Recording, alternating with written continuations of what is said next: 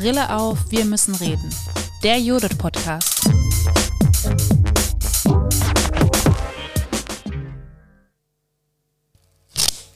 Wir wollen eine lernende Organisation sein. Also es gibt Kräfte aus meiner Sicht, die, die Lust haben, die wollen und die wollen ein anderes Bild in die Welt auch entsprechend und nicht nur ein Bild sind, sondern die wollen wirklich auch was verändern. Und mein Eindruck ist, es ist noch nicht ganz ausgemacht. Das ist das, was ich beobachte, welche, welche Kräfte am Ende die stärkeren sind. Dass wir jetzt auch hier von Dresden aus mit so, einer, mit so einem BPB-Bus hier starten, ist ja auch so ein Signal, was nicht immer nur sagt, wir leuchten den Scheinwerfer da drauf, weil vor ein paar Jahren mal hier was doof lief oder so, sondern wir sind ja hier auch wirklich, weil wir finden, das ist ein spannender Ort, da passiert was, das ist ein Labor, das ist nicht eine Problemzone so, ne?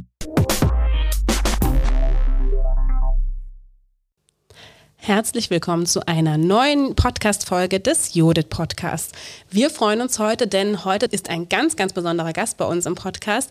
Mit mir sind von der Judith erstmal noch Elisa und Anja heute da. Hallo, ihr beiden. Hallo. Hallo. Und wir nehmen heute direkt nach unserer Jubiläumsfolge quasi noch eine zweite Geburtstagsfolge auf. Aber heute hat nicht die Judith Geburtstag und auch nicht der Judith Podcast, sondern die Bundeszentrale für politische Bildung wird 70.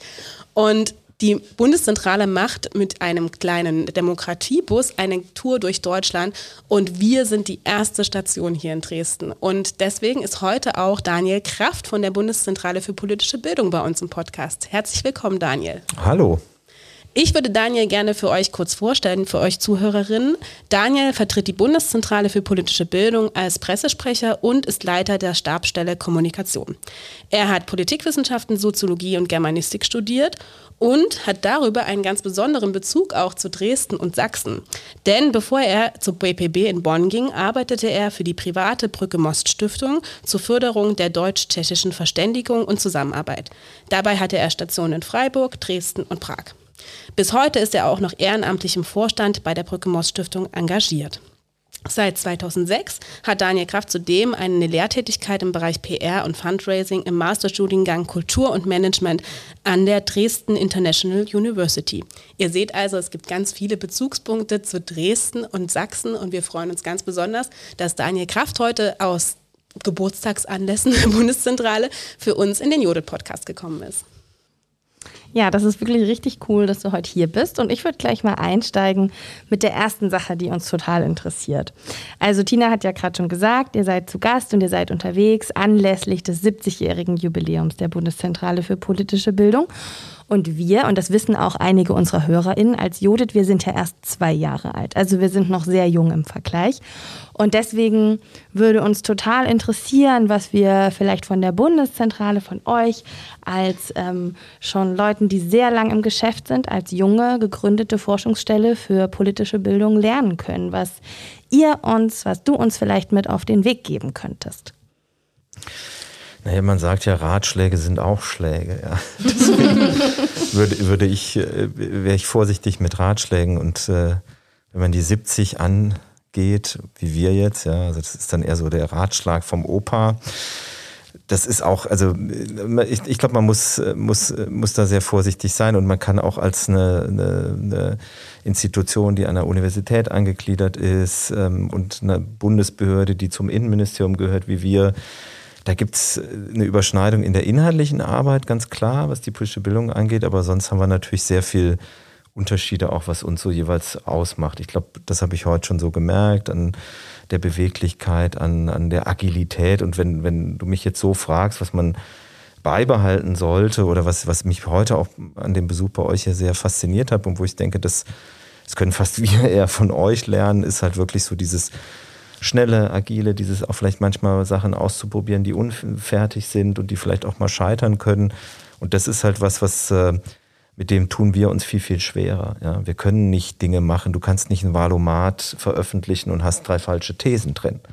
ja, dann ist im Prinzip eine Katastrophe da. Oder du kannst nicht eine Million Informationen zur politischen Bildung in Deutschland an alle Schulen verteilen und es wird ein falscher Begriff benutzt oder irgendwas, was nicht so richtig steht. Das heißt, ähm, was, was, was, was, für was wir schon stehen und das in einer sehr, sehr großen sehr, sehr langen Tradition ist schon sozusagen diese unglaubliche Gewichtung auch der Ausgewogenheit und der Qualität. Ja, wenn man sich überlegt, wie viele Produkte wir momentan allein im Printbereich sind, es 1500 mhm. unterschiedliche Publikationen, die wir anbieten und wie doch wenig Fehler in so etwas äh, sind. Ne? Das ist sowas, wo, wo ich zumindest sagen würde, das kann man von so einer großen Bildungseinrichtung wie der BPB, die als Behörde organisiert ist, zumindest ist es ganz, ganz gut, das so zu sehen, dass die das so lange auf diesem hohen Qualitätsniveau auch hinbekommen hat. Und das über wirklich viele Jahrzehnte. Und das ist auch das, was uns äh, die Menschen da draußen, sofern man das sagen kann, auch spiegeln, dass die sagen, sie schätzen unglaublich diese Ausgewogenheit, die Qualität über so einen langen Zeitraum auch, über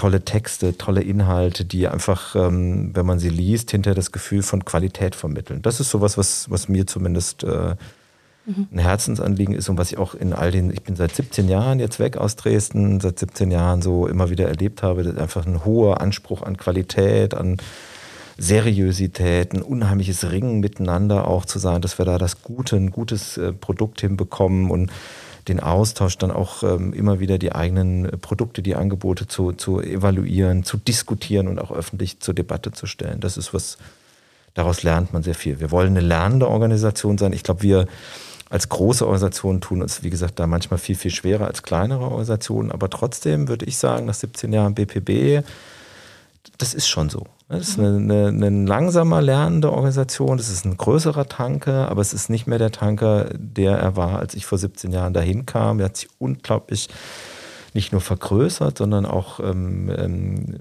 ganz viel dazugelernt, ganz viele neue Dinge auch ausprobiert. Aber was immer gleich geblieben ist, und das glaube ich seit 1952, ist schon ein bestimmter Qualitätsanspruch. Mhm. Wir wollen nicht nur die einzige und die größte politische Bildungseinrichtung der Welt sein, sondern wir wollen auch die beste sein. Aber es gibt ja nur uns, deswegen ist das okay. nicht so schwer. Das finde ich jetzt ganz spannend, weil du gerade auch von so ein paar neuen Wegen ja gesprochen hast, die ihr vielleicht in den letzten 17 Jahren gegangen seid, aber vielleicht auch schon ein bisschen kürzer. Und wir sind ja jetzt hier in Dresden und Sachsen in einem ostdeutschen Standort. Und das ist ja doch recht neuer Weg, den die BPB beschritten hat, tatsächlich auch von der Verortung, von dem Standort her, sich mittlerweile eben auch stärker nach Ostdeutschland zu richten, außerhalb von Berlin, sage ich jetzt auch mal. Und zwar habt ihr einen Standort in Gera gegründet. Kannst du vielleicht uns ein bisschen was dazu sagen? Ist das ein neuer Weg, den ihr da geht? Auf welche Art und Weise? Und vielleicht auch, das interessiert vielleicht auch unsere Zuhörerinnen besonders, welche Rolle spielt Ostdeutschland bei der Entscheidung für diesen Ort oder auch bei der inhaltlichen Ausrichtung dieses Ortes in Gera? Na, ich, also ich, ich glaube, zum einen ist, ist wichtig, dass äh, für uns das Thema Osten, dann auch ostdeutsche ähm, Bundesländer, dass das immer eine Riesenrolle gespielt hat. Und das ist für eine bundesweite Einrichtung äh, nicht so wahnsinnig relevant, wo du sitzt.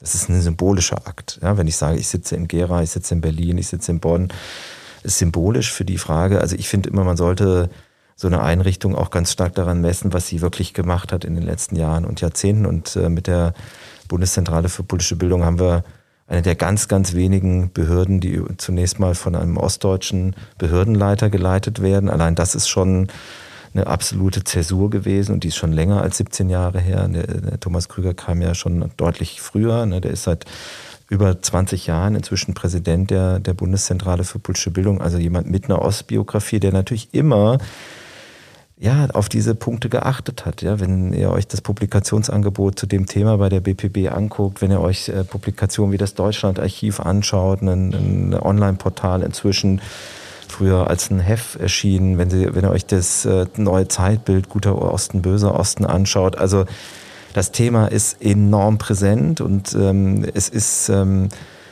vorhanden und es war und ist immer vorhanden. Aber natürlich ist auch so ein symbolischer Akt zu sagen, wenn wir denn einen neuen Standort aufbauen, dann ist dieser Standort eben nicht auch noch irgendwie in einem westdeutschen Bundesland, sondern in einem ostdeutschen Bundesland. Das war politisch so gesetzt und gewollt. Das hat ja auch was damit zu tun, dass eben diese Mittel aus dem Kontext des äh, Braunkohleabbaus, sozusagen, dass man gesagt hat, wir wollen, dass bestimmte Bundesinstitutionen auch in ostdeutschen Ländern entsprechend präsent äh, sind. Und zu uns passt es an der Stelle eigentlich total gut. Ja, eben weil dieses Thema immer riesig für uns war, weil die Beschäftigung mit den Transformationsregionen absolut wichtig sind. Und wir haben im Gera ja bewusst auch einen Standort aufgebaut, von dem wir jetzt nicht sagen, das ist ein Oststandort, das ist eine Filiale des Ostens oder so, sondern Das ist einer von drei gleichberechtigten Standorten, was die thematische Ausrichtung angeht. Gut, klar, Bonn ist der Hauptsitz, ne, da sitzt sozusagen die äh, sitzen die Verwaltungseinheiten, da sitzen diejenigen, die sozusagen für das Haus kommunizieren und so weiter. Aber die Standorte, auch Berlin, ist kein Regio-Standort, der irgendwie die Hauptstadt bespielt, sondern da sitzen Kollegen aus dem Multimedia-Bereich, da sitzen Kollegen, die das Deutschlandarchiv machen, da sitzen Leute aus dem Veranstaltungsbereich, die irgendwie jüngst jetzt eine Veranstaltung in Frankfurt, das große Theaterfestival gemacht haben. Also das ist äh, ganz klar und so wird es auch in Gera sein. Wir haben unsere Social Media Abteilung, wir haben den Bereich ähm, Kindermedienpädagogik nach Gera verlagert, wir haben eben die Beschäftigung durchaus mit den Transformationsregionen auch entsprechend in der Region, wir haben den Bereich Intersektionalität dort angesiedelt. Also von daher würde ich immer sagen, es ist ein, ist ein Symbol, dass wir da sind. Es ist ein, wir sind da sehr gerne, einfach weil es auch zu uns sehr, sehr gut passt an der Stelle und wir machen an all diesen drei Standorten eben das, was in der Summe eine bundesweit wirkende Institution ausmacht. Äh, das heißt, wenn von Gera aus werden genauso Veranstaltungen in Berlin, Dresden oder Freiburg im Breisgau organisiert. Okay, aber wir lassen dich trotzdem jetzt nicht so ganz von der Angel. Also, weil ich finde, das ist schon auch eine gute Antwort und mich überzeugt es auch sehr zu sagen, gut, wir haben jetzt eine Außenstelle in Gera, das ist politisch so gewollt, aber was diese Stelle jetzt macht, das, ähm, das muss nicht von diesem Ort allein abhängig sein.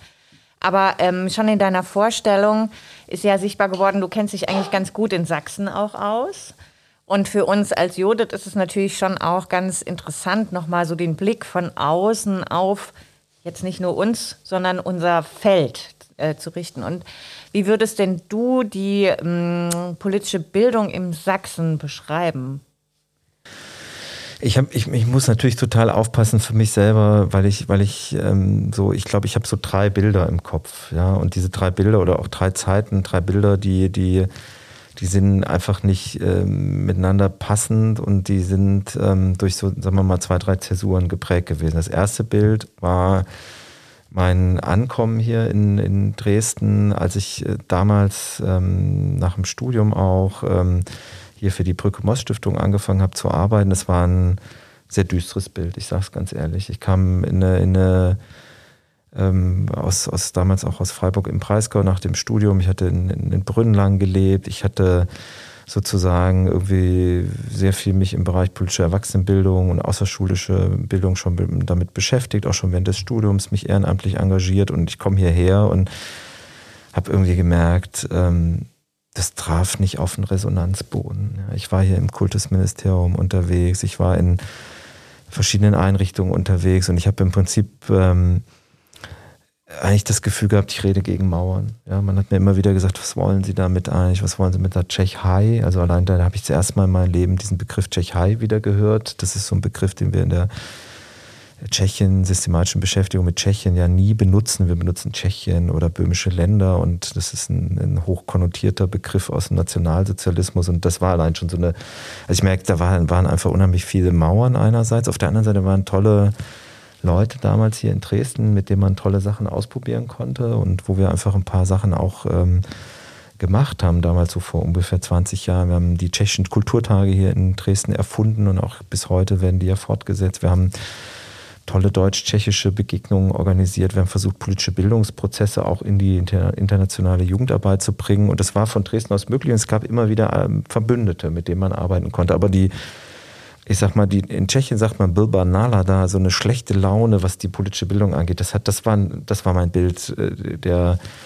politischen Bildung, überhaupt der ähm, Subsidiarität auch gegenüber zivilgesellschaftlichen Einrichtungen. Ich hatte das Gefühl, eigentlich ja, was ihr da tut, ist ja schön, dass ihr es macht, aber lasst uns damit in Ruhe und wir werden einen Teufel tun, das entsprechend zu fördern. Und die Brücke Moss Stiftung ist ja dann auch ähm, vor einigen Jahren sozusagen eingegangen, auch weil der Freistaat damals sehr bewusst gesagt hat, ich erinnere mich als eine, eine, eine bedeutende Vorstandssitzung dort, wo die Vertreterin des Freistaats Sachsen gesagt hat, wortwörtlich, wir retten doch keine private Stiftung. Woraufhin ich gesagt habe, sie retten sogar Banken. Ja, und wir nennen das doch eigentlich in unserer Verfassung Subsidiarität und das heißt doch eigentlich auch, dass wir bestimmte Leistungen als Staat nicht selber machen, sondern sie eben delegieren und eine zivilgesellschaftliche Einrichtung. Das wäre das einzige Bildungshaus in Dresden gewesen mit Übernachtungsmöglichkeiten, das gemeinnützig organisiert war. Es gibt heute keins. Also wenn ich hier eine Seminar in Dresden machen möchte mit Trägern der politischen Erwachsenenbildung muss in ein Hotel gehen. Ja, das gibt's in keiner westdeutschen mittelgroßen Stadt. Ja, wenn, da gehe ich, wenn ich in Bonn bin, dann gehe ich ins Gustav Stresemann Institut oder ins christliche Jugenddorf oder, oder, oder.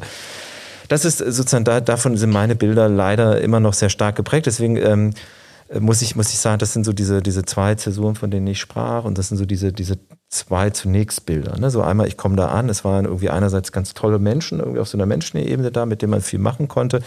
Auch die Nähe zu, zu Tschechien war natürlich toll, wenn man in dem Feld arbeitet.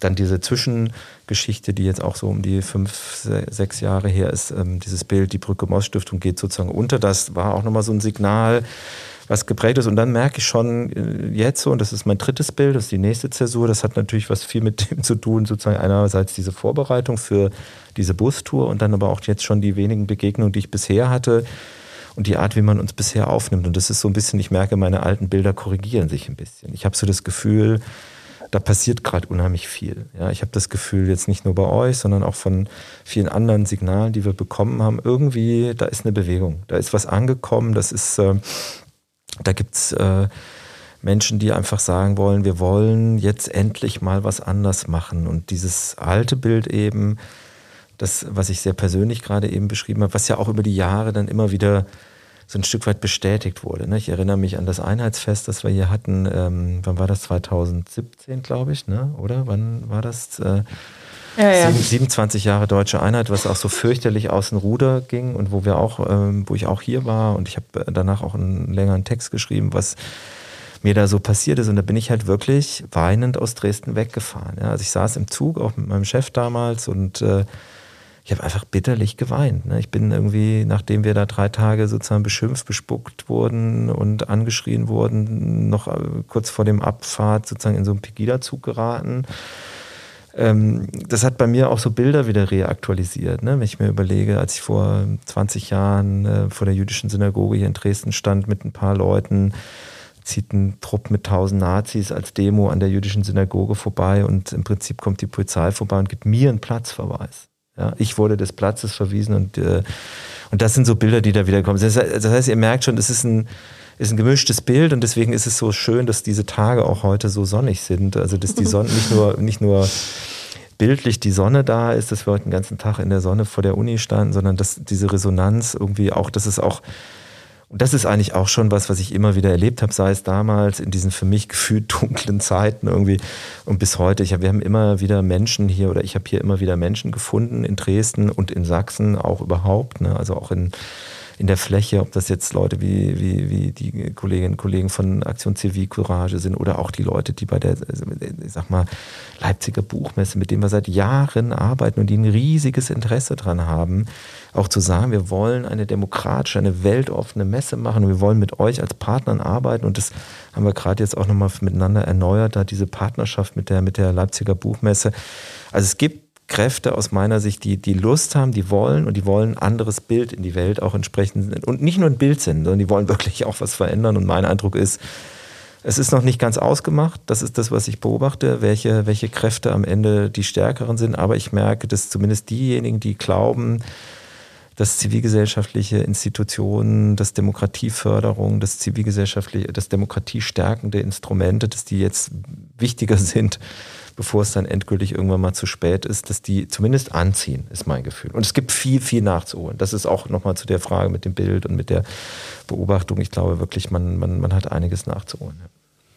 Ich finde das ganz spannend, weil ich glaube, also wenn man länger in Sachsen arbeitet, teilen viele Menschen auch die Erfahrungen, die du beschreibst, institutionell, wie aber auch manchmal ja von so einer Stimmung schon, könnte man her sagen.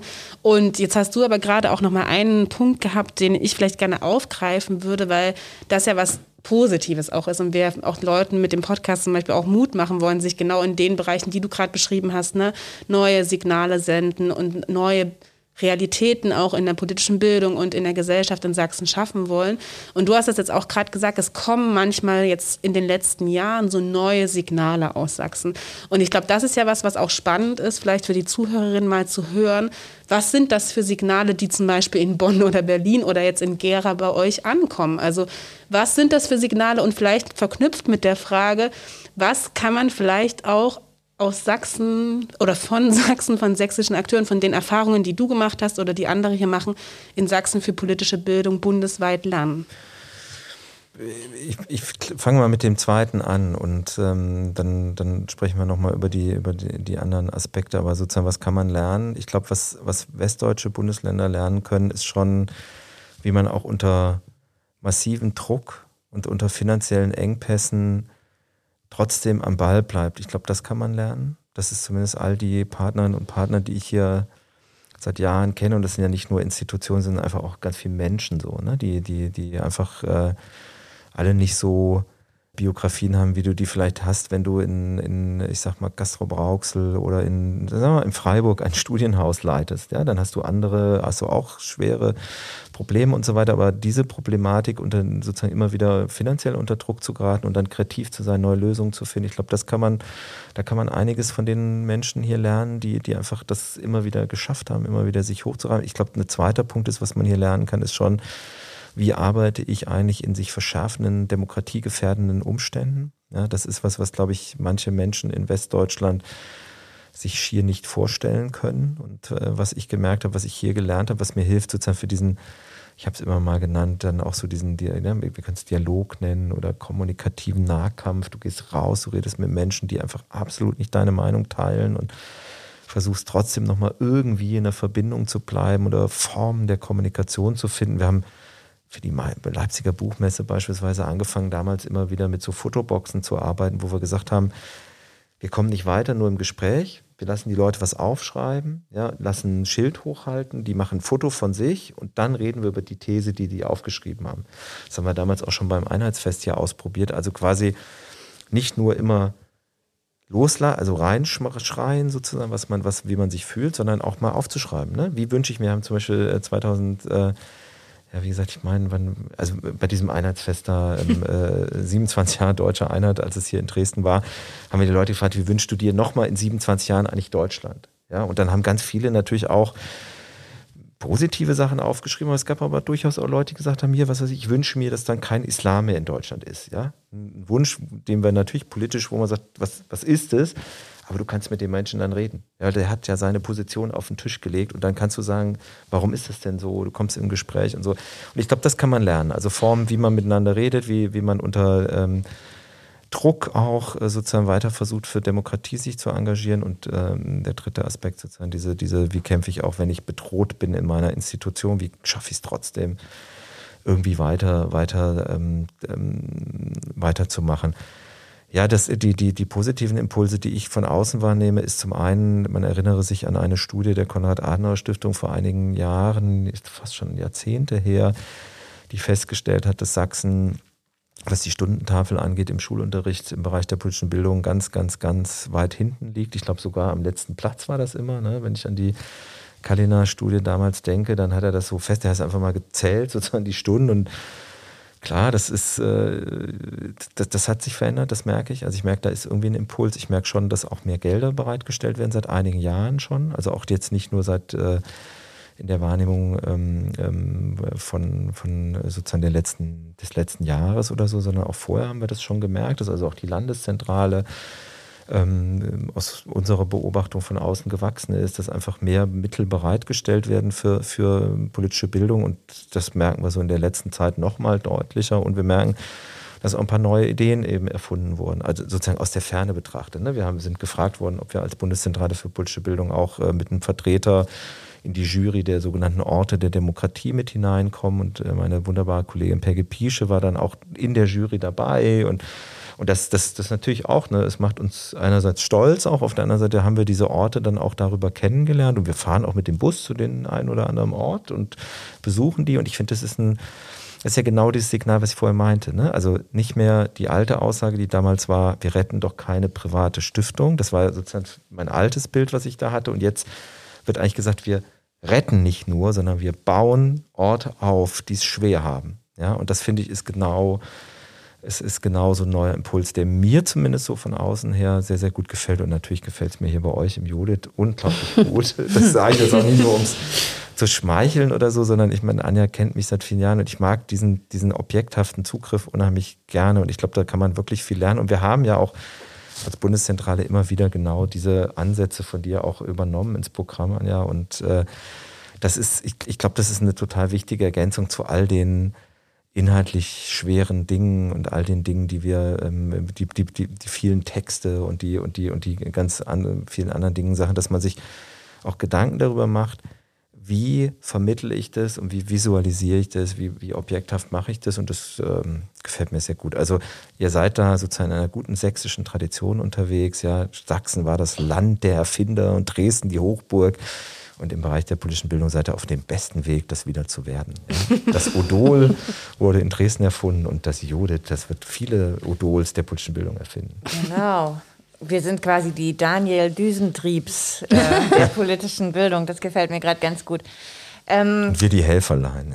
Ja. genau.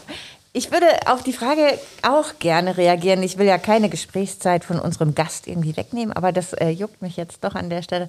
Wenn ich das für mich beantworten sollte, so was man auch da hier lernen kann, dann, du hast es im Prinzip auch gesagt, mit so einer gewissen Standfestigkeit. Ne? Also ich würde auch sagen, so, eine, so einen naivitätsbefreiten Blick, den kann man hier so ganz gut ähm, erwerben. Und das geht mir auch manchmal so, wenn ich das Bundesland verlasse und dann wieder in so Austausch stehe mit Leuten, die eben aus ganz anderen Bundesländern ähnliche Aufgaben haben wie ich, dass ich dann manchmal denke, oh, die ein oder anderen naiven Zahn muss ich euch mal noch ziehen. Also, weil so, so läuft das nicht. Ich würde aber auch vielleicht ein kleiner Sprung, aber noch eine andere Erfahrung teilen, die wir drei auch gemacht haben an der Stelle. Und zwar haben wir vor ganz kurzer Zeit dieses neue Kartenset gemacht, äh, gemeinsam mit dem Rat für Migration ähm, zur rassismuskritischen Bildung. Und da, also habe ich gelernt in diesen ganzen Gesprächen, die wir da hatten, dass es schon auch manchmal so ist, dass Materialien, die quasi, jetzt nehmen wir mal rassismuskritische politische Bildung, und das macht ihr ja zum Beispiel auch, ne? also dass ihr Angebote dafür entwickelt, dass die oft ähm, einen bestimmten Hintergrund haben. Also die sind zum Beispiel in Berlin entwickelt oder in Köln oder in Stuttgart oder in Hamburg. Ja? Und dann will man mit denen hier arbeiten und irgendwie funktioniert es nicht so richtig, weil die Gesellschaft hier anders ist. Und, ähm, und manchmal braucht es eben dann doch auch nochmal ein, eine andere Perspektive in so einem Material. Also ich bin jetzt super gespannt, wie das mit, mit unserem Material weitergeht. Aber wir haben jetzt wirklich mal versucht, ein Material zu entwickeln, das eben auch in einer sächsischen Perspektive funktioniert. Also einer weniger vielfältigen Gesellschaft. Genau, und jetzt haben wir alle oder ihr beide auch schon davon und Tina, du auch, von dieser ähm, auch zuweilen herausfordernden Umfeld gesprochen und ähm, vielen Trägern, vielen Vereinen, vielen Akteuren in der außerschulischen politischen Bildung, die es hier gibt, die für eine Zivilgesellschaft, für Demokratie arbeiten.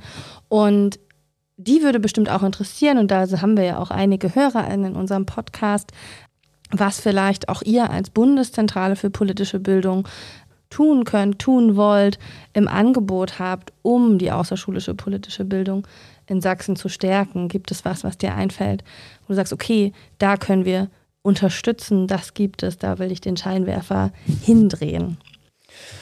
Ja gut, zum einen äh, ist, es, ist es ja schon so, dass man ähm, auch nach wie vor, wir im, im Bereich der Trägerlandschaft, der politischen Bildung, ähm, ein Ungleichgewicht haben zwischen westdeutschen und ostdeutschen Bundesländern. Ja? Das heißt, die Größe, die meisten anerkannten Bildungsträger der politischen Erwachsenenbildung ähm, sind in, naturgemäß natürlich da in, in der Region, wo man einfach auch viele Jahre einen Vorsprung hatte, dass äh, man Träger werden konnte. Sowas würde ich mir zum Beispiel schon durchaus wünschen, dass es mehr Trägereinrichtungen der politischen Bildung auch hier gibt. Und ich glaube, wirklich erfolgreich wird das nur, wenn auch im Freistaat selber eine Art Trägerstruktur entsteht. Könntest du vielleicht kurz was dazu sagen, was das bedeutet, Träger ja. der politischen Bildung bei der BPB zu werden? Es, man kann, man kann äh, sozusagen ein bestimmtes ähm, Bewertungs- und Qualifizierungsverfahren durchlaufen, um als Non-Profit-Organisation sozusagen anerkannter Bildungsträger bei uns zu werden.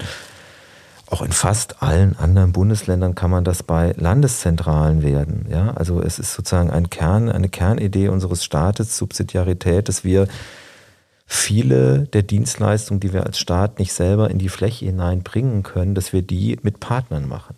Im Krankenhausbereich denkt da keiner drüber nach. Die meisten Krankenhäuser sind in privater, kirchlicher oder wie auch immer Trägerschaft und werden trotzdem vom Staat bezahlt. Im schulischen Bereich, wie viele private Schulen, wie viele schulischen äh, Schulen in kirchlicher Trägerschaft gibt es und trotzdem werden sie vom Staat zu großen Teilen bezahlt. Kindergärten in privater Trägerschaft, aber natürlich vom Staat bezahlt. Warum nicht mehr Träger der politischen Bildung auch die durchaus staatlich subventioniert oder kofinanziert werden. Und ich glaube, das passt, klappt immer dann ganz gut, wenn es halt sozusagen so eine mehrere Möglichkeiten gibt, das dann auch entsprechend sozusagen kofinanziert zu werden. Also eine reine nur Förderung durch die BPB reicht sozusagen an der Stelle nicht, sondern du brauchst andere Ressourcen, andere weitere Trägerunterstützung, die auch eben lokal oder eben in, in dem jeweiligen Land stattfinden. Das war damals ja auch mit eines der Probleme der Brücke Moss Stiftung, die reicht nicht nur so eine Trägerschaft einer, einer Bundeseinrichtung, die geht natürlich sehr stark in die Gießkanne. Ne? Wir sind über 100 Einrichtungen, die wir im gesamten Bundesgebiet fördern. Dementsprechend, das wäre so ein Punkt. Ne? Ich glaube, das, das, das wäre total äh, gut und wichtig, wenn man, wenn man sozusagen so eine verstärkte Trägerstruktur hätte und das auch in Einrichtungen in, in Sachsen sich auch für so eine Träger schafft, bewerben, dass sie mit da dranbleiben. Das wäre so ein Punkt, den, den glaube ich, kann ich empfehlen. Äh, ich würde sehr stark auf Modellprojekte gucken bei der BPB. Das ist die Möglichkeit, quasi Schnupper gefördert zu werden, nenne ich das mal. Das heißt, wir schreiben immer wieder große Modellprojekte aus. Durchaus auch jetzt für diese Region von Gera aus kommen. Sozusagen, da ist eine großes, große Ausschreibung, die dann auch äh, durchaus wirklich ähm, ostdeutsche Bundesländer im Blick hat. Und auf solche Projekte, auf solche Angebote würde ich achten, weil man dann sozusagen schon mal erstmal in Kontakt und in eine Förderung auch mit der Institution. Äh, ich würde allen immer raten, äh, durchforstet die Materialien, die wir euch kostenlos zur Verfügung stellen, weil es ist ein enormer Schatz. Ja. Es sind die 1500 verschiedenen Printpublikationen, die wir im Angebot haben. Es ist unglaublich viel Online-Content. Es ist ganz, ganz, ganz viel Material da, was einfach unterstützen kann auch. Und ich würde auch immer dazu raten, zu sagen, Schaut euch mal, ähm, also jetzt, wenn ich an die sächsischen Träger hier denke, schaut euch mal die Dinge an, die wir auch so anbieten im Bereich ähm, Non-Profit-Management. Wir machen, haben einen großen Newsletter seit vielen Jahren, den Acquisus-Newsletter, wo man wirklich gute Tipps bekommt, wie man auch sonstige Finanzierungsmöglichkeiten auftut, wie man mit bestimmten NGO-spezifischen äh, Fragen umgehen kann. Wie macht man gutes PR? Wie macht man eine Vereinsgründung? Jetzt ein aktuelles Seminar wird demnächst stattfinden zum Thema Datenschutz in Non-Profit-Organisationen. Das sind ja alles so Sachen, die auch Organisationen, auch kleinere Organisationen, auch der, der politischen Erwachsenenbildung brauchen. Und da findet man bei Acquisus unheimlich viel so Hilfe zur Selbsthilfe, sehr viel so Organisationsentwicklungssachen. Die sind jetzt nicht so spezifisch auf die Fachprofession politische Bildung oder sind auf die Fachprofession schon, aber sozusagen nicht, nicht fachspezifisch, aber für Organisationen der politischen Bildung sozusagen zugeschnitten. Wie kann ich mich sozusagen auf diesem Markt auch letztlich behaupten? Wie kann ich da dranbleiben? Das wären so ein paar Ressourcen, die mir jetzt ad hoc einfallen. Also Publikationen, eben Geld, Finanzierung, Förderung und eben solche Ressourcen wie den Acquisus Newsletter, der einfach die Möglichkeit gibt zu sagen, hey, ne, da kriegt man ein Seminar, da ist eine Fortbildung, Fundraising, wie auch immer. Ja. Das verlinken wir euch auch total gerne in den Show Notes, dass ihr das ganz einfach und unkompliziert findet. Ähm, und jetzt hast du ganz viel schon erzählt, sozusagen, was ihr leisten könntet oder wo ihr vielleicht auch als eine Bundesorganisation ja regionale und lokal verortete TrägerInnen unterstützen könntet. Und ich habe jetzt vielleicht noch so ein bisschen so eine fiese Frage mitgebracht, was uns aber auch ganz interessiert. Ähm, es gibt ja manchmal so die Idee von so kleinen Auftragsbüchern, was man Leuten gerne in der Region Sachsen jetzt zum Beispiel als politische Bildnerin noch gerne in so ein Auftragsbuch schreiben würde. Und daher haben wir auch noch die Frage mitgebracht, was würdest du sagen aus deiner Brille sozusagen ähm, der politischen Bildung in der Bundeszentrale heraus, was fehlt denn in Sachsen? Oder was würdet ihr euch vielleicht auch an Impulsen, an Nachfragen, an Kooperationen, an ich weiß nicht, was du dir alles einfallen lassen kannst, aus Sachsen noch wünschen, beziehungsweise auch den sächsischen politischen Bildnerinnen im außerschulischen Bereich gerne ins Auftragsbuch schreiben? Ich würde, würde reinschreiben, dass man, dass man dranbleibt an den Themen, die, die gerade auch aufgegriffen wurden. Ich würde ins Auftragbuch schreiben, stärker noch in der Fläche zu wirken. Ja, ich würde wirklich sagen, raus aus den, aus den Zentren, ja, raus aus, ähm, ähm, der, aus, den, aus den Bubbles, die ähm, funktionieren. Das ist auch was, was wir immer wieder merken in der politischen Bildung, die funktioniert super gut mit politischen Bildnern. Da kann man tolle Erfolge erzielen. Also politische Bildung mit politischen Bildern ist sehr befriedigend. Ähm, deswegen ähm, ins Auftragsbuch käme rein, äh, geht rein in die, in die, in die, in die, in die Konflikte dieser Gesellschaft, ähm, die in Sachsen einfach ganz viel zugespitzter sind noch als sie auch vielleicht, sagen wir mal, in Baden-Württemberg sind oder so. Da sind sie anders zugespitzt, aber sozusagen in der Dimension, wie wir sie beobachten hier in Sachsen, das ist natürlich schon echt eine andere Hausnummer und ich glaube, man muss Techniken entwickeln, da trotzdem dran zu bleiben. Und das ist aber auch was, wo ich eigentlich mich wieder so fühle wie am Anfang, als er mich fragte, welche sozusagen Ratschläge ich geben kann, weil das lässt sich leicht sagen. Ja, und wenn ich nicht hier gelebt hätte und das einfach immer wieder erfahren habe und auch ganz ehrlich gesagt, unter anderem ja auch nicht mehr hier lebe, aus dem Grund, weil es einfach ein enorm harter und schwerer Job ist an der Stelle, ähm, fällt mir das super schwer, das ins Auftragsbuch zu schreiben, weil ich halt genau weiß, äh, dafür brauchst du eigentlich fast übermenschliche Kräfte in bestimmten Fragen, weil der Zug an bestimmten Stellen in der Provinz, in der Region, an bestimmten Orten,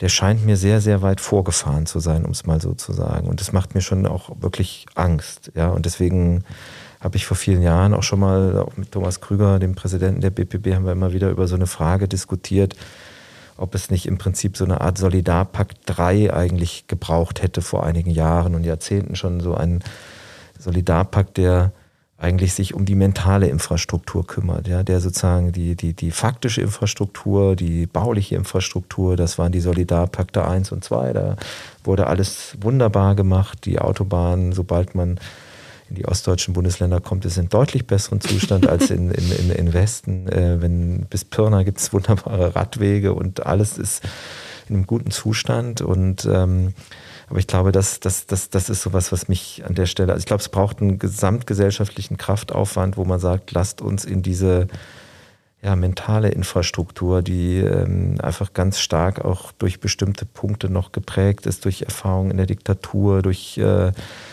ja, postsozialistischer äh, Denk- und Aktionsformen, die einfach nach wie vor präsent sind, durch rechtsextreme Denkmuster, da, da, müssen, wir, müssen wir die größte Anstrengung reinstecken. Und ich glaube, es ist wirklich auch eine gesamtdeutsche Aufgabe eigentlich. Man kann nicht immer nur sagen, das müsst ihr mal in eurem Bundesland an der Stelle lösen. Aber ich glaube schon, das ist, äh, das ist die, die große Challenge sozusagen. Ja. Ich glaube, ich würde gerne eine Nachfrage stellen. Du hast das vorher ganz schön beschrieben, auch in welchen Bereichen die Bundeszentrale bisher unterstützend irgendwie Angebote hat. Also, und ich finde es total spannend auch, dass ihr in Organisationsentwicklung zum Beispiel, was du als letztes beschrieben hast, unterstützen wollt oder eben auch finanziell mit Projektförderung. Und was du jetzt gerade beschrieben hast, beschreiben uns ja aber ganz viele Akteurinnen im außerschulischen Bereich. Also dieser Druck, vor Ort zu arbeiten, mhm. unter widrigen Bedingungen, nenne ich es jetzt mal, oder unter mhm. zumindest sehr herausgeforderten, sehr polarisierten Bedingungen. Auch die finanzielle Sicht ist oft herausfordernd, auch was langfristige Perspektiven angeht. Und neben diesem finanziellen, was du beschrieben hast, habt ihr in der Bundeszentrale Angebote, die zum Beispiel Akteurinnen unterstützen, wenn sie politisch angegriffen werden? Also wir fragen das immer wieder, das ist ein großes Thema bei uns in der Judith, dass wir sehen, dass, und das, also das melden uns, uns die Akteurinnen zurück, dass sie verschiedensten Formen von Angriffen ausgesetzt sind, wenn sie sich politisch aktiv und politisch bildnerisch aktiv in den einzelnen Regionen zeigen, sichtbar machen und einsetzen. Und da würde mich interessieren, gibt es da was oder plant ihr da was in der Bundeszentrale, vielleicht eben auch um eine andere Form von Rückhalt zu gewährleisten, als er manchmal aus Sachsen, von der sächsischen auch Regierungsseite sozusagen kommt bisher? Es gibt ähm, auch seit, äh, es ist meine Beobachtung seit vielen Jahren ähm, immer wieder dazu Angebote. Es gibt immer wieder Angebote, die ähm, vor Corona sozusagen sehr stark in Seminarsituationen stattgefunden haben. Also wo wir durchaus auch einfach gesagt haben, wir laden Expertinnen, ähm, Experten zum Thema Hate Speech ein. Wir laden Experten ein, die mit uns gemeinsam mit, mit, mit äh, Teilnehmenden ähm, Konzepte entwickeln, wie man sich sozusagen in bestimmten Situationen auch zur Wehr setzen kann, wie man sich gegenseitig bestärkt, beschützt auch, wie man mit so extremen Situationen entsprechend umgeht. Und das ist inzwischen, würde ich sagen, zum Teil wieder in Seminarsituationen möglich. Also durchaus einfach mal auf bpb.de in, den, in dem Veranstaltungsbereich dort suchen und schauen oder sich auch in einen Verteiler von uns in den Newsletter reinsetzen lassen. Und ich sehe, das ist schon so ein bis zwei Angebote pro Monat, die wir in dem Bereich ähm, äh, anbieten. Wir hatten kürzlich jetzt eine, eine, Tagung zum Thema neue Rechte, wo also auch äh, auch durchaus eben Strategien ähm, ähm, aufgeführt wurden, wie man sich entsprechend auch äh, verhalten kann, was man tun kann.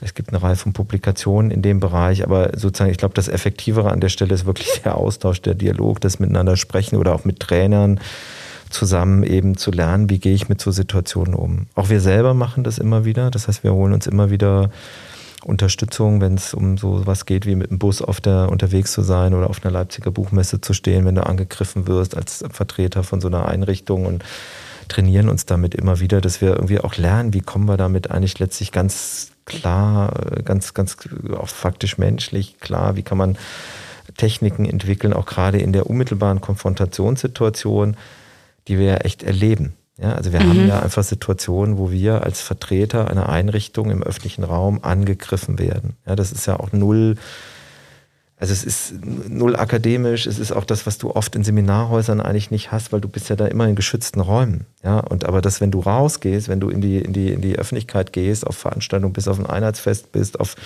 mit dem Bus rumfährst oder auf einer Messe stehst, dann erlebst du so Situationen und vieles ist auch Übung merken wir. Also ich merke das bei mir selber, ne, wenn du ein bestimmtes Alter erreicht hast, bestimmte Übungen drauf hast oder so, wie du dich gegenseitig schützen kannst an der Stelle. Das sind so ein paar Beispiele. Ne? Also selber es versuchen, ähm, aber auch durchaus eben Seminarangebote von Leuten, die Erfahrungen haben, die auch Techniken weitergeben können. Da findet man einiges bei uns. Ist vor allen Dingen im Seminarbereich. Ja. Mhm. Auch äh, jenseits aller Fragen, die wir uns aufgeschrieben haben für heute, greife ich jetzt nochmal diese Auftragsbuch-Metapher auf. Und ich glaube, ich schreibe euch ins Auftragsbuch, dass es tatsächlich hilfreich wäre, wenn es sowas wie eine Taskforce gäbe, an die man sich im Akutfall wenden kann. Also, weil was du jetzt antwortest, und das stimmt ja, sind quasi Argumentationstrainings, also kommunikative. Unter anderem. ja. ja. ja Genau. Ich glaube, in Sachsen sind wir ganz gut in diesen Argumentationstrainings drin. Da gibt es so eine alltägliche Übungsfläche, auf der man das immer wieder üben kann. Aber tatsächlich ist ähm, quasi im, im Angriffsfall, ja, also die können ja ganz unterschiedlich aussehen, wäre es, also in meiner Fantasie, wundervoll, es gäbe wirklich eine Telefonnummer, wo man anrufen kann. Und das ist wahrscheinlich, ähm, also ja, man könnte jetzt sagen, das muss auf Landesebene organisiert werden, aber das sehe ich gar nicht so, weil also jetzt wir wollen jetzt hier auch nicht so tun, als ob hier täglich irgendwas passiert, ja? Das ist ja auch nicht der Fall. Aber so als großer Player könnte ich mir schon vorstellen, dass so, ein, so eine Taskforce, also eine Telefonnummer, die man anrufen kann und dann kann man gucken, muss es eine Mobilisierung, eine Gegenmobilisierung geben oder muss man jemandem vielleicht wirklich nur sagen, da ist ein gutes Argumentationstraining oder nimm dir hier eine Beratung. Das wäre was, was, glaube ich, extrem stabilisierend wirkt. Oh, ich glaube, ich würde mir auch direkt, ich hätte noch ein paar Sachen, die ich mit draufschreiben würde, weil ich finde das, glaube ich, auch eine ganz gute Idee. Also, weil ich finde, da geht es manchmal nicht um Argumentation, sondern zum Beispiel auch um rechtliche Absicherung.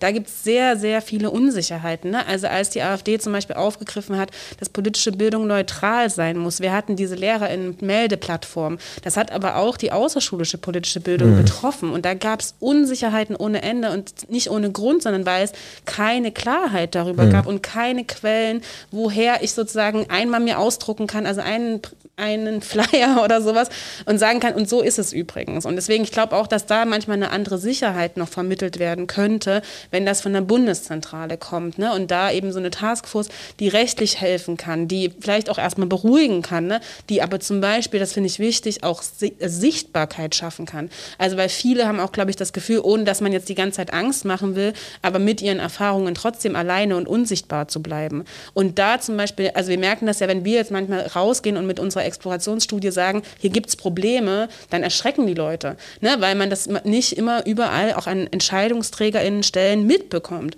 Und ich glaube, da also eine Taskforce, die einerseits, einerseits vielleicht auch Trainings anbieten kann, aber vielleicht auch einfach rechtlich berät, Sicherheit gibt und die Möglichkeit auch gibt, manchmal so einen Scheinwerfer dahin zu stellen und sagen, und da braucht es jetzt gerade übrigens mal Hilfe. Oder auch da ist was richtig gut gelaufen, wir haben das und das daraus gelernt.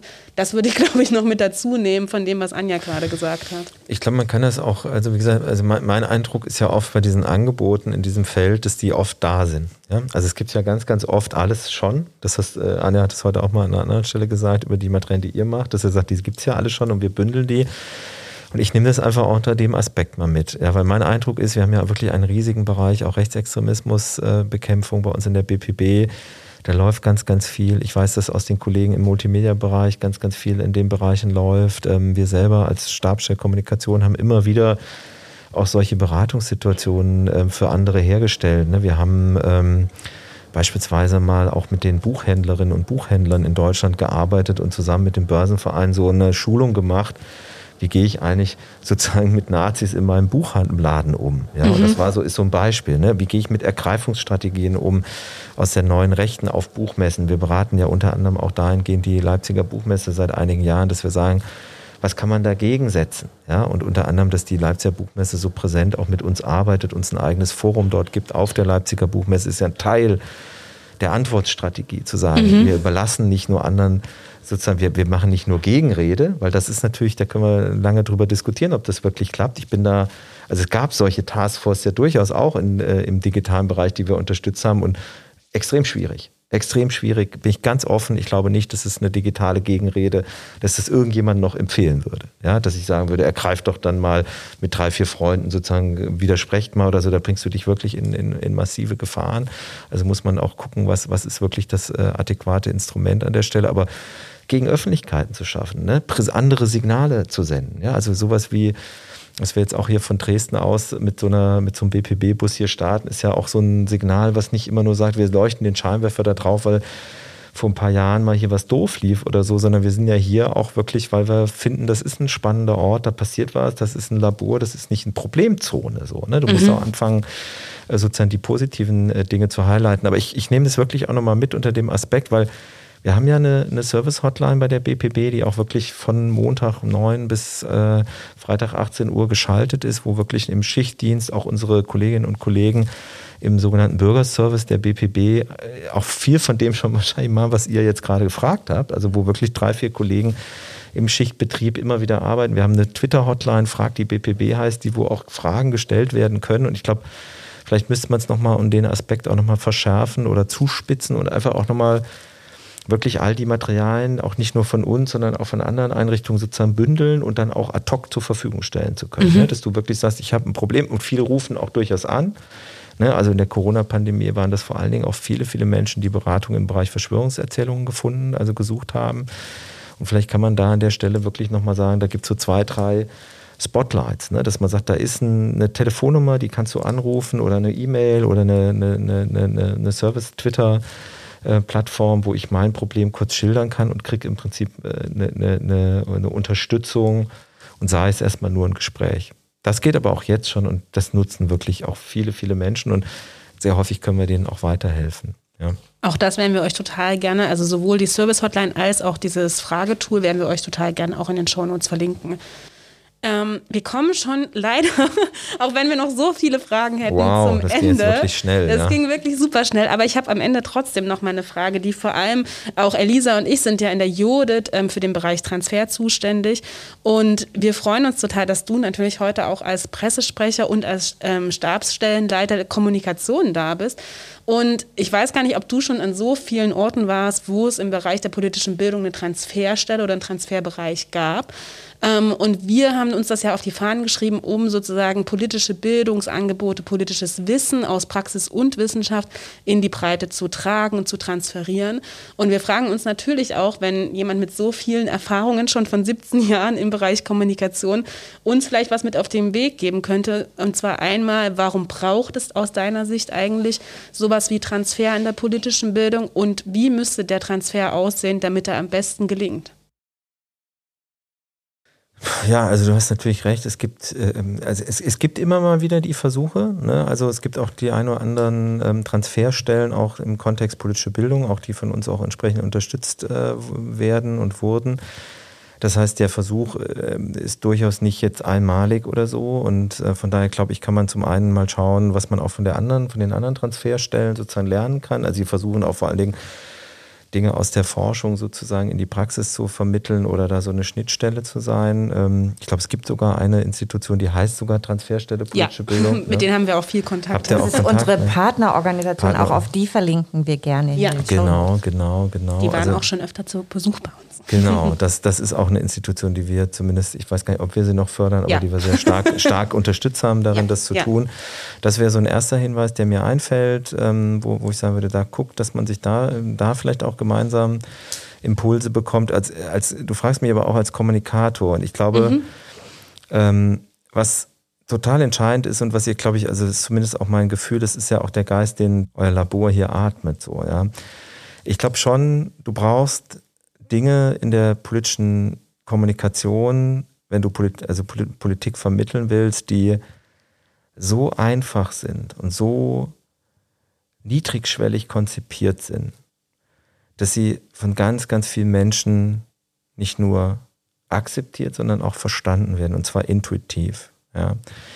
Und das ist auch die Antwort auf die Frage, warum der Valomat so unglaublich erfolgreich ist. Ja, warum das sozusagen das wirklich erfolgreichste politische Bildungsangebot wahrscheinlich der Welt ist. Ja, weil es einfach in der Lage ist, einen unglaublich undurchsichtigen, total komplexen Zusammenhang in einer Weise so stark ja, zusammenbündelt, dass man ein Interesse bekommt, sich damit weiter zu beschäftigen. Ja, und dass man eigentlich davon erlöst wird, 40 Parteiprogramme durchzulesen und dass man so einen Impuls bekommt zu sagen, hey, es muss nicht immer ganz eine riesige Bleiwüste sein, es muss nicht immer verschwurbeltes äh, Sprechen sein, sondern man kann auch einen Einstieg finden, indem man sozusagen auf niedrigschwelligere Art und Weise miteinander ins Gespräch kommt. Ich glaube, wichtig ist für uns, also von daher, ich würde sagen, ganz klar, es kommt auf die Formate an, es kommt darauf an, dass man, dass man Ideen entwickelt, die eben einer breiten Schicht zugänglich sind. Und ich glaube, das ist ein Feld, was mir zumindest, das sage ich so ein bisschen selbstkritisch auch für die Profession, wo ich ein bisschen kritisch bin in der Frage, welche Sachen entwickeln wir manchmal oder haben wir in den letzten Jahren und Jahrzehnten entwickelt. Und damit sind wir wieder bei dem, was ich vorhin gesagt habe. Also politische Bildung klappt besonders gut mit ähm, politisch gebildeten Menschen. Podcast klappt besonders gut in einer bestimmten Zielgruppe. Und die wird von der Zielgruppe, ich sehe das in der BPB auch, wir haben viele jüngere Kolleginnen und Kollegen und auf einmal werden Podcasts entwickelt. Wir haben 60, 65 Jahre keine Podcasts gemacht. Und jetzt machen wir seitdem Podcasts sozusagen auch in der entsprechenden jüngeren studentischen Zielgruppe auf großes Interesse stößt, machen wir die. Aber das ist sozusagen das, was ich das Entscheidende finde. Eigentlich brauchen wir Formate, die die Menschen erreichen, die weder Podcasts hören, noch dicke politische Bildungsbücher ähm, lesen, sondern wir brauchen eigentlich solche Formate, die diejenigen erreichen, die sich sozusagen, wenn sie sich nicht abgewandt haben von unserem Staat und unserer Demokratie, die zumindest ein Desinteresse haben. Und das ist, das ist, glaube ich, die Hauptchallenge sozusagen des Transfers, dass wir Zugriffe entwickeln, natürlich, um auch die Mitte und auch die, die Bildnerinnen und Bildner und so weiter zu stärken. Das ist auch wichtig und die können das ja auch weitergeben, aber wir brauchen auch echt Formate, die so niedrigschwellig und so eingängig und so weit verbreitet sind, ja, dass sie wirklich endlich mal das einlösen, was wir eigentlich immer sagen, nämlich bildungsferne, politikferne Zielgruppen zu erreichen. Und das heißt halt auch zum Beispiel manchmal, dass wir mit fremdsprachlichen Angeboten einfach arbeiten müssen. Ne? Das ist auch so ein, so ein Punkt, dass wir mit einfacher Sprache arbeiten müssen, dass wir wirklich Menschen endlich mal versuchen, noch viel stärker zu erreichen, die einfach manchmal nicht erreicht werden. Und zwar seit Jahrzehnten nicht. Und immer wieder nicht. Jetzt muss ich, jetzt frage ich dich einfach nochmal hinterher nochmal. Hast du eine Idee, was das sein könnte, außer zu sagen, also jetzt hast du gesagt, man muss an sprachlichen Sachen arbeiten und das ist was, wo ich total zustimmen würde, wo wir in der Judith ja auch ganz viel drüber sprechen, dass ein großes Problem der politischen Bildung ist, dass politische Bildung sehr sprach-, schriftsprachbasiert ist, sehr oft sehr anspruchsvoll in den Worten, die sie auch nutzt ist.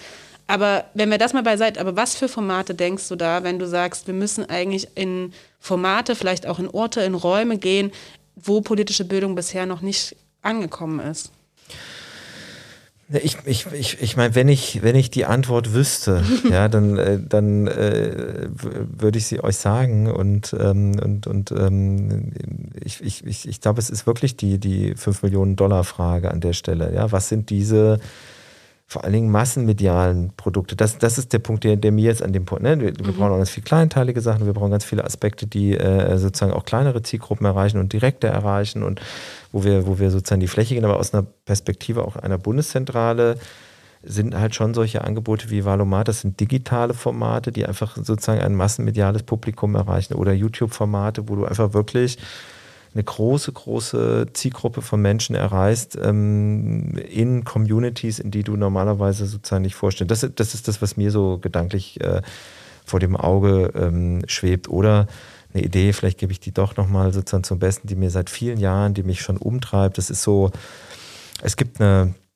eine, wie ich finde, technisch wunderbare App von Weight Watchers. Ja, bei Weight Watchers kann man sich täglich seine Punkte eintragen, wie viel man gegessen hat. Ja.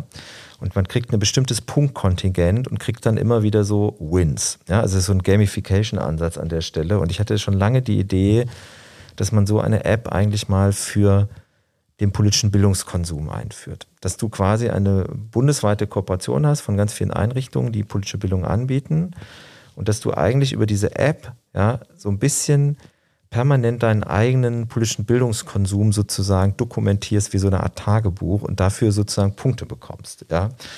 Und ähm, ab einer bestimmten Menge an Punkten, die du erreicht hast, ja, kriegst du bestimmte Wins auch. Ja? Also was weiß ich, der Hauptpreis oder nach einer bestimmten Punktzahl darfst du mal, keine Ahnung, eine Studienreise in den Deutschen Bundestag machen oder wie auch immer.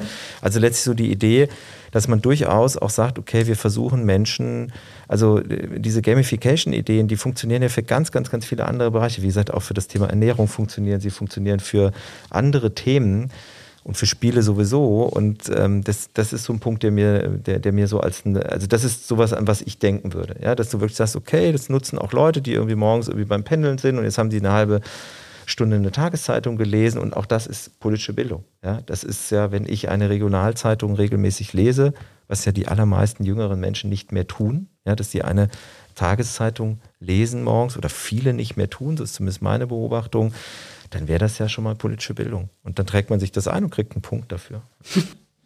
In dem Format, in dem du das gerade erzählt hast, erinnert mich das total an einen Ort in der Judith, wo das gut hinpassen würde, nämlich unseren Ideenpool. Da geht es darum, genau solche Aufschläge zu formulieren, wie ähm, politische Bildung anders gedacht werden kann. Und da habe ich gerade so gedacht, eine gamifizierte Punkte-App. Ja, ja, warum nicht? Dann schreiben wir das doch in den Ideenpool. Finde ich auch. Das ist sehr schön. Ich würde auch sagen, vielen Dank, dass du uns am Ende sogar noch eine Idee für unseren Ideenpool gegeben hast. Sehr vielen, gerne. vielen Dank, dass du dir die Zeit genommen hast, heute mit uns ins Gespräch zu kommen. Wir fassen natürlich dieses Gespräch für die Zuhörerinnen auch wieder in Takeaways zusammen. Aber an dieser Stelle sage ich erstmal herzlichen Dank und noch eine schöne Zeit in Dresden. Vielen Dank, Daniel. Vielen Dank euch, dass ich hier sein durfte. Tschüss. Tschüss. Ciao.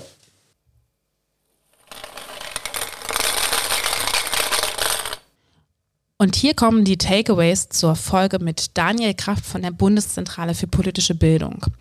Wir sind wieder gesund im Jode-Team und haben für euch die letzten drei Wochen ganz extrem schnell gearbeitet, um die Takeaways aufzunehmen und die Folge ganz schnell zu schneiden. Und jetzt kommen wie immer hier die wichtigsten Ideen, die wir aus diesem Gespräch zusammengesammelt haben. Gedanke 1. Beweglichkeit in der politischen Bildung wagen. Nicht erst warten, dass alles perfekt ist oder dass wir in der politischen Bildung auf alles eine finale Antwort haben. Politische Bildung ist auch das gemeinsame Aushandeln des Ungewissen. Und dennoch, es gibt bestehende Fakten in der politischen Bildung.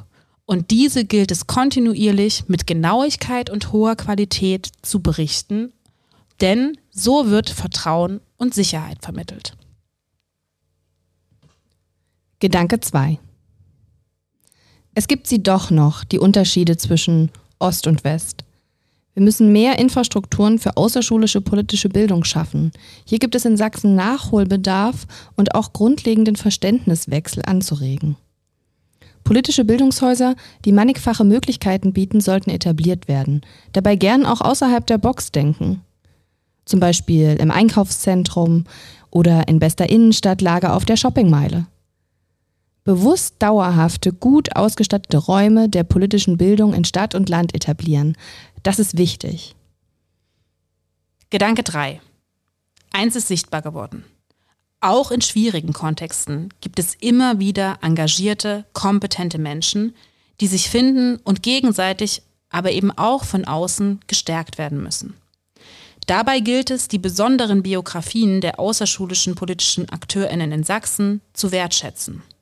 Die gewachsenen Erfahrungen unter schweren strukturellen, finanziellen wie auch herausfordernden ideellen Umständen zu arbeiten, müssen gesichert werden. Sie sind wichtig. Denn hier können alle etwas lernen. Die Bundeszentrale für politische Bildung als größte Organisation könnte wichtige Signale senden. Sie kann rechtliche Sicherheit und Beratung für herausfordernde Situationen leisten, Erfolge unterstreichen, aber auch Unterstützung und Aufmerksamkeit in der Öffentlichkeit bereitstellen. Gedanke 4. Manchmal scheint es nicht so, aber Veränderungen sind möglich.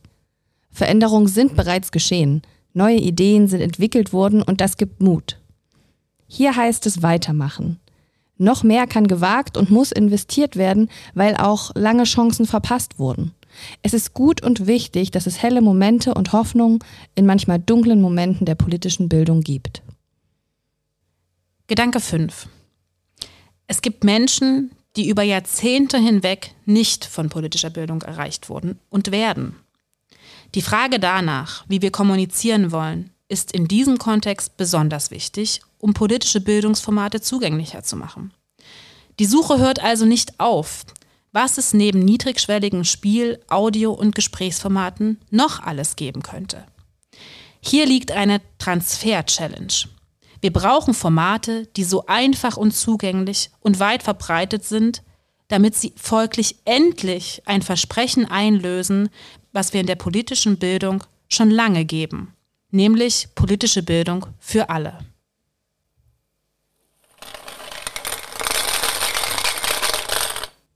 Judith Hausmitteilung. Zum Schluss starten wir noch einen kurzen Aufruf. Als Forschungseinrichtung möchten wir natürlich stetig an der Qualität unserer Angebote arbeiten. Dazu brauchen wir eure Hilfe. Es gibt dafür unter judith.de/slash feedback verschiedenste Formen der Rückmeldung. Ob ein Kommentar, eine kleine Sprachnachricht oder ein persönliches Gespräch. Alles ist möglich. Wir freuen uns auf eure Rückmeldung und die Möglichkeit, uns gemeinsam mit euch so immer weiterzuentwickeln.